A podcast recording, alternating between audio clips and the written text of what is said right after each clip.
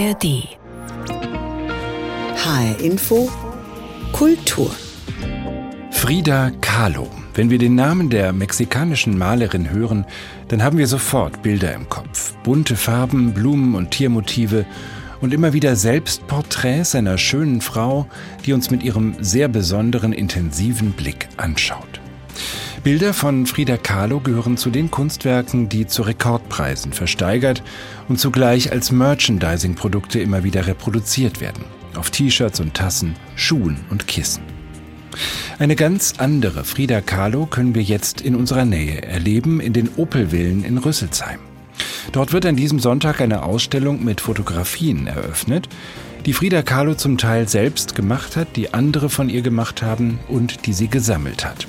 Frida Kahlo ihre Fotografien. Das schauen wir uns gleich an und sprechen darüber mit der Leiterin der Opelvillen, Beate Kempfert. Außerdem ein Blick ins Museum Angewandte Kunst in Frankfurt. Da wird in diesen Tagen an den Architekten und Gestalter Ferdinand Kramer erinnert, der für den demokratischen Neuanfang der Frankfurter Universität nach dem Krieg die passenden Räume schuf. HR Info Kultur. Jetzt mit Christoph Schäffer. Die Opelvillen in Rüsselsheim sind bekannt für kleine, aber feine Ausstellungen mit immer wieder sehr originellen Themen. Die Schau Kunst für Tiere zum Beispiel oder Werke der konkreten Poesie oder zuletzt der popkulturelle Blick auf Bravo Starschnitte. Das waren einige der Überraschungen der vergangenen Jahre in den Opelvillen. Im Vergleich dazu erscheint die neue Ausstellung zu Frida Kahlo geradezu mainstreamig. Doch es wären nicht die Opelwillen, wenn es nicht auch hier einen ganz besonderen Zugang zu Leben und Werk der 1954 gestorbenen mexikanischen Malerin gäbe. Nämlich über ihre Fotos. Die, die Frida Kahlo selbst gemacht oder gesammelt hat und die von ihr gemacht wurden. Juliane Ort hat sich die Ausstellung für uns angeschaut. Frida Kahlo auf allen Wänden in den Opelvillen Rüsselsheim. Leiterin Beate Kempfert ist begeistert. Also das ist, glaube ich, ein Traum gewesen, den ich immer geträumt habe, weil er möchte nicht Frida Kahlo ausstellen und jetzt ist sie hier. Nämlich in Form von 241 Fotos aus dem Besitz von Frida Kahlo. Sie zeigen die Künstlerin, ihre Familie und Freunde, was sie bewegt und inspiriert. Ein großer Teil der Fotos stammt von ihrem Vater und sie belegen, welche bedeutende Rolle er im Leben und im künstlerischen Werk seiner Lieblingstochter spielt. Als Wilhelm Kahlo wird er 1871 in Pforzheim geboren und wandert als junger Mann nach Mexiko aus. Dort wird aus ihm Guillermo Kahlo und ein Fotograf, der sich mit großer Hingabe selbst ablichtet und damit wohl den Grundstein legt für die späteren Selbstporträts seiner Tochter. Er guckt als junger Mann, genauso wie als alter Mann, gerade in die Kamera.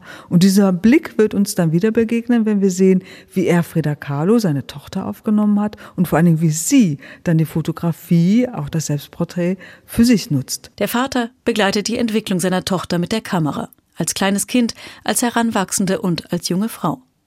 Frida Kahlo lernt mit der Kameralinse umzugehen und sie versteht früh, die Fotos als Mittel der Selbstinszenierung zu nutzen. Man muss sich vorstellen, die Kamera war immer um sie herum, war zu Hause und sie merkt auch, welche Kraft so ein fotografisches Porträt haben kann, nämlich zur Identifizierung mit einer Person. Also das ist die Haltung, die sie hat. Natürlich kommt später die Kleidung, der Schmuck dazu, aber dieser konzentrierte Blick. Frida Kahlo inszeniert sich gerne mit buntem Kopfschmuck und in der Tracht der Frauen von Tijuana, was auf ihre Mutter zurückgeht. Fotos in der Ausstellung zeigen die Mutter als ausdrucksstarke Frau in prachtvollen Kostümen. Für Frida Kahlo ein weiterer prägender Mensch, meint Beate Kempfert. Frida Kahlo hat das quasi in die Wiege gelegt bekommen. Die Tracht der Tijuana, die dann nicht nur so farbenfroh war, voller Spitzen, sondern auch für eine Frau stand, die in der Gesellschaft und vor allen Dingen auch zu Hause das Sagen hatte. Zu Hause, das ist die Casa Azul in Mexiko-Stadt. Das einzige Farbfoto in der Ausstellung zeigt Frida Kahlo vor dem charakteristischen Blau ihres Hauses. Hier lebt sie erst mit ihrer Familie und dann mit ihrem Mann, dem Künstler Diego Rivera, der sie liebt und betrügt und den sie nach einer Scheidung erneut heiratet. Sein Foto versieht sie mit einem pinken Lippenstift-Kussmund. Er ist es, der nach dem frühen Tod von Frida Kahlo verfügt, dass ihre Fotos Jahrzehnte unter Verschluss bleiben. 2004 hat man erstmal dieses berühmte Banjo geöffnet und hat man die ganzen Schachteln gesehen, die ganzen Koffer gesehen und natürlich auch mit einer neuen Sensibilität, dass man sich gefragt hat, was sind denn das eigentlich für Fotos, ja?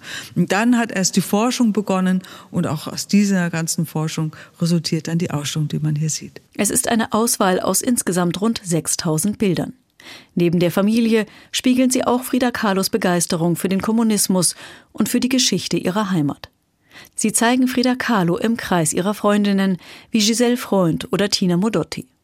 Oder in ungewohnt intimen Situationen, festgehalten von einem ihrer Geliebten, dem Fotografen Nicholas Murray er nimmt sie wunderbar auf, kann man sich sagen, weil es ist natürlich so, sie haben immer Fotografen oder Fotografinnen, die die Technik beherrschen, die Porträts schießen können, aber sie haben natürlich auch immer die Gegenspielerin, weil wer wird porträtiert? In dem Fall haben sie eine strahlende Frida Kahlo, wenn sie eben Niklas Murrays Linse anschaut. Immer wieder zeigen die Fotos auch die leidende Frida Kahlo. Beim Zeichnen im Krankenbett, vor und nach Operationen mit Schmerzen, die sie ihr Leben lang begleiten. So gewährt die Ausstellung viele neue Blicke in das Leben von Frida Kahlo und auf die Menschen, die sie geprägt und inspiriert haben. Frida Kahlo, ihre Fotografien. Juliane Ort berichtete über die neue Ausstellung, die an diesem Sonntag in den Opelvillen in Rüsselsheim eröffnet wird. Die Leiterin der Opelvillen, Beate Kempfert, haben wir gerade schon im Beitrag gehört. Jetzt ist sie bei mir im Studio, um noch ein bisschen mehr zu erzählen über die Geschichte dieser Fotos, das Zustandekommen der Ausstellung und den neuen Blick, den diese Bilder auf Frida Kahlo möglich machen. Beate Kempfert, welches Verhältnis hatte die Malerin Frida Kahlo zur Fotografie und welche Rolle hat ihr fotografierender Vater dabei gespielt? Ja, das ist, glaube ich, so das Neue für uns alle und vor allem für mich war das sehr neu, zu lernen, dass ihr Vater als Fotograf, was ja bekannt war, aber sich obsessiv selbst fotografiert hat. Das heißt, man sieht in der Ausstellung wirklich seine Selbstporträts von der Jugend bis zum Alter, lesbar wie eine Autobiografie. Wenn man dann weitergeht und man sieht, wie er seine Tochter fotografiert hat, wird einem sehr viel klar. Frida Kahlo hat ja fast ausschließlich Selbstporträts gemalt.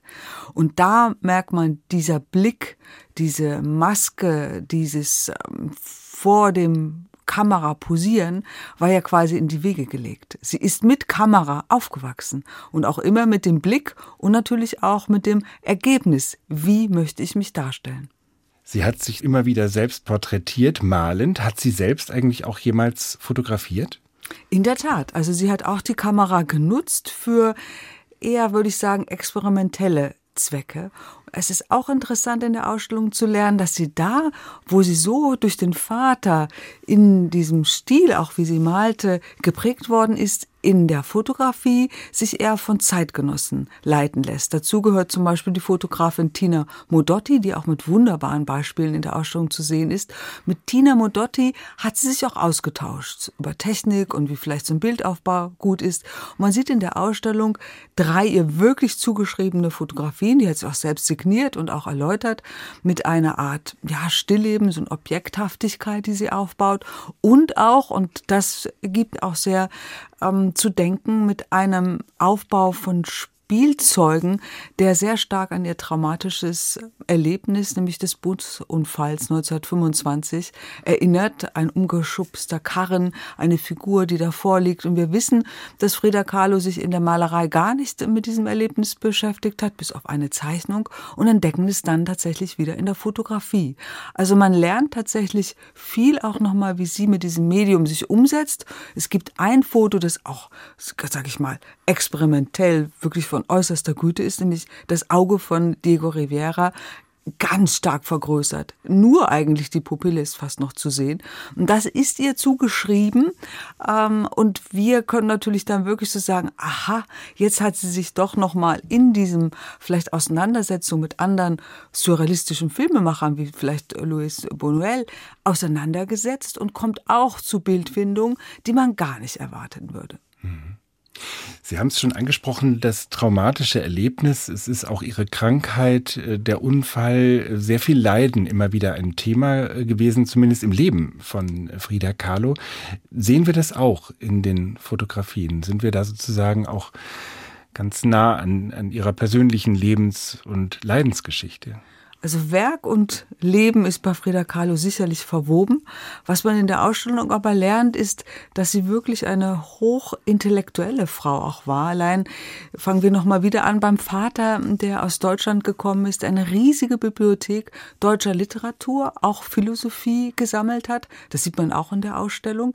Frida Kahlo ist quasi mit Schopenhauer und Hegel aufgewachsen und das, dieses Intellektuelle, das kann man, glaube ich, sehr, sehr gut durch die verschiedenen Sektionen, ob das jetzt Herkunft ist oder Blaues Haus, Politik ähm, oder schlussendlich auch die Auseinandersetzung mit Fotografie wiedererkennen.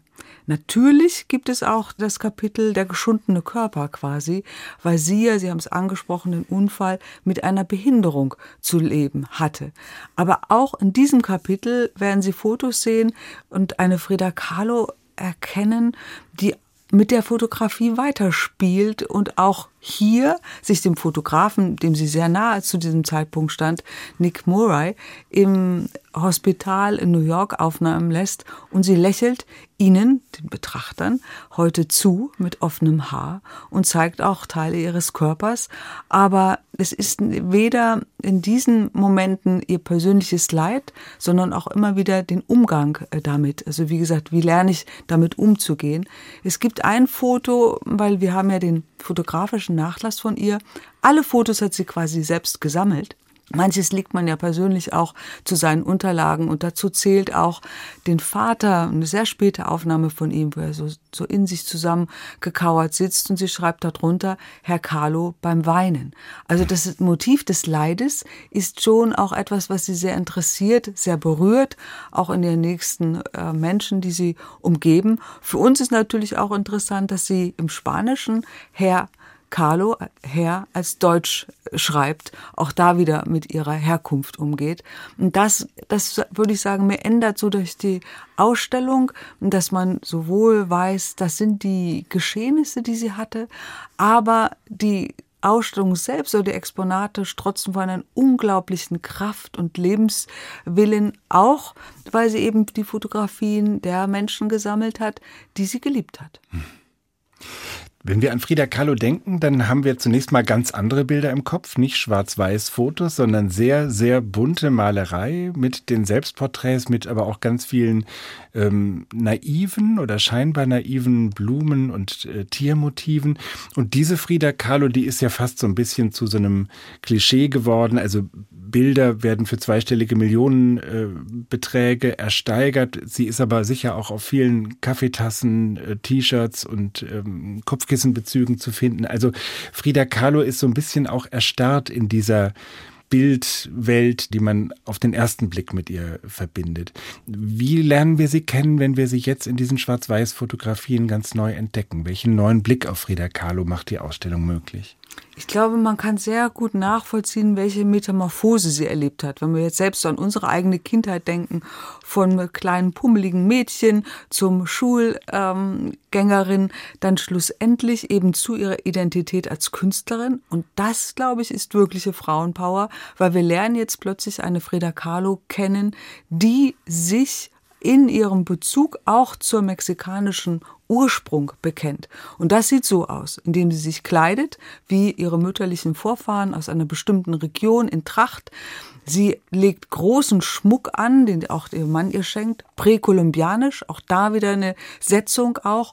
Und sie, sag ich mal, sie, sie sieht sehr stolz aus, ja. Sie schlingt den Schal um, wie vielleicht es auch Vorgängerinnen in der Revolution gemacht haben, die gekämpft haben. Also sie wird plötzlich auch kämpferisch ausdrucksstark. Und wenn man so von der Faszination, die ja bis heute, also es ist ja wirklich eine Friedomanie, die ausgebrochen ist, ist es, glaube ich, auch immer so dieser Impuls, dass man merkt, ah, die hat wirklich gekämpft, die hat sich durchgesetzt und so weiter. Und man sieht in ihren Bildfindungen und auch wie sie und welche Fotos sie auch sammelt, was dahinter steckt. Das ist nämlich sehr, sehr stark auch politisch motiviert, intellektuell motiviert und geht eben auf die mexikanischen Ursprünge zurück, noch bevor die Spanier das Land erobert hatten. Mhm. Diese Fotos, äh, die sie gesammelt hat, äh, sind erst sehr spät überhaupt bekannt geworden, ähm, etwa 50 Jahre nach ihrem Tod, also vor 20 Jahren überhaupt erst äh, an die Öffentlichkeit geraten. Tausende von Fotos, von denen jetzt äh, über 200 ausgewählt wurden für diese Ausstellung. Äh, warum ist das so spät bekannt geworden? Warum hat man nicht schon viel früher Frida Kahlo und sozusagen das fotografische Erbe und, und den fotografischen Blick auf sie entdeckt? Ja, nachdem Frida Kahlo 1954 äh, gestorben ist, hatte ihr Ehemann Diego Rivera die Idee, das gesamte Haus, dieses blaue Haus mit Werken, Fotografien, aber auch Kleidungsstücken dem mexikanischen Staat zu vermachen. Mit der Auflage, das soll ein Frida Kahlo Museum werden. Wurde es auch von einem Schriftsteller gesichtet, 58 eröffnet. Man hat aber damals diese ganzen Dokumente quasi in einen Raum geschoben, weil Diego Rivera auch gesagt hat, in meinem Testament, es soll nicht geöffnet werden, solange ich lebe und hat eben auch schon diese 50 Jahre letztendlich ausgerufen. 2004 war es dann soweit. Man hat quasi eine Schatzkammer äh, geöffnet und hat dann eben nicht nur einige Fotos, sondern wie Sie schon gesagt haben, es waren 6000 Fotografien, die dann ein Fachkollege, der ähm, Pablo Ortiz Monasterio, auch gesichtet hat und diese Fotos rausgefunden hat. Also es hat sehr, sehr lange gedauert. Die Forschung ist natürlich auch immer noch nicht abgeschlossen, weil man auch einige Fotos hat, von denen man nicht genau weiß, wer ist denn eigentlich dargestellt oder wer hat diese Aufnahme gemacht. Ja, es wird vermutet, dass es noch viel mehr Aufnahmen von Frida Kahlo gibt, die man noch nicht eindeutig zuschreiben konnte. Und Sie haben das Ganze jetzt nach Rüsselsheim geholt, in die Opel-Villen. Wie ist Ihnen das gelungen? Ah, jetzt bin ich aber vielleicht auch mal ein bisschen stolz. Ähm, es ist natürlich gelungen durch diese jahrelange Arbeit, die wir auch schon gemacht haben. Und ich hatte schon die Idee, etwas zu machen, jetzt auch gerade in der Nachpandemiezeit, was sozusagen so kleiner Blockbuster mal wieder sein könnte. Für die Opel natürlich muss es mir selbst auch gefallen. Und wer möchte nicht eine Frida Kahlo-Ausstellung machen? Fachkolleginnen haben mir alle den Kopf geschüttelt, haben gesagt, das schaffst du nie, da einen Fuß reinzubekommen und so weiter. Ich habe aber gesehen, dass eine Kooperationsstätte, nämlich das Museum für Fotografie in Prag eine Ausstellung mit ihr gemacht hat. Und da muss ich der Kollegin dort sehr, sehr dankbar sein, weil sie hat für mich vorgesprochen und wir haben es dann tatsächlich geschafft. Die Ausstellung kommt jetzt aus Stockholm und geht nach Rüsselsheim nach Budapest. Wow. Also Frida Kahlo, ihre Fotografien, so heißt die Ausstellung in den Opelwillen in Rüsselsheim zu sehen von diesem Sonntag an bis zum 4. Februar kommenden Jahres. Beate Kempfert war das, die Leiterin der Opelwillen Herzlichen Dank, dass Sie bei mir waren. Ich danke Ihnen.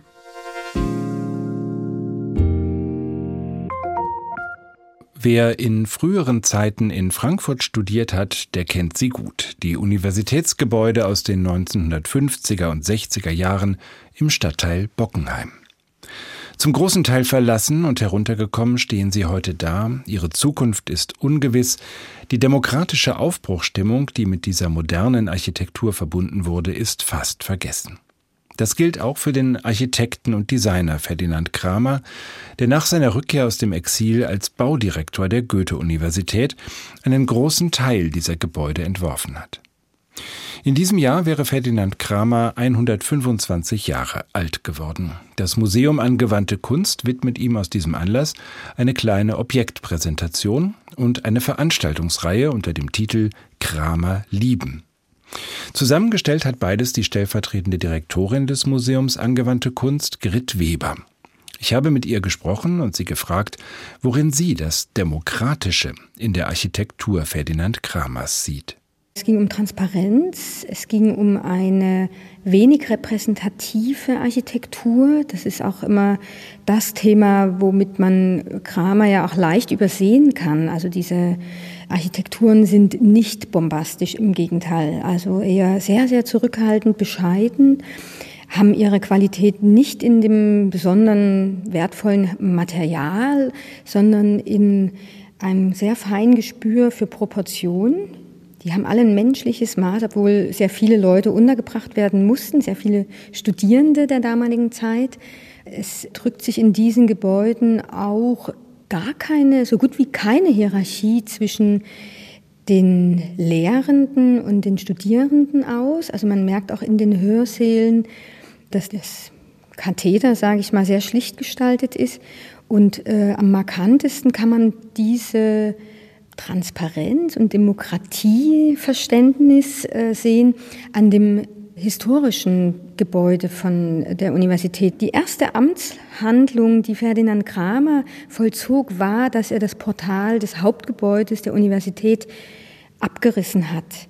Man muss sich vorstellen, das historische Portal war neobarock mit sehr viel Bauplastik, einer schweren Tür, relativ engen Eingang.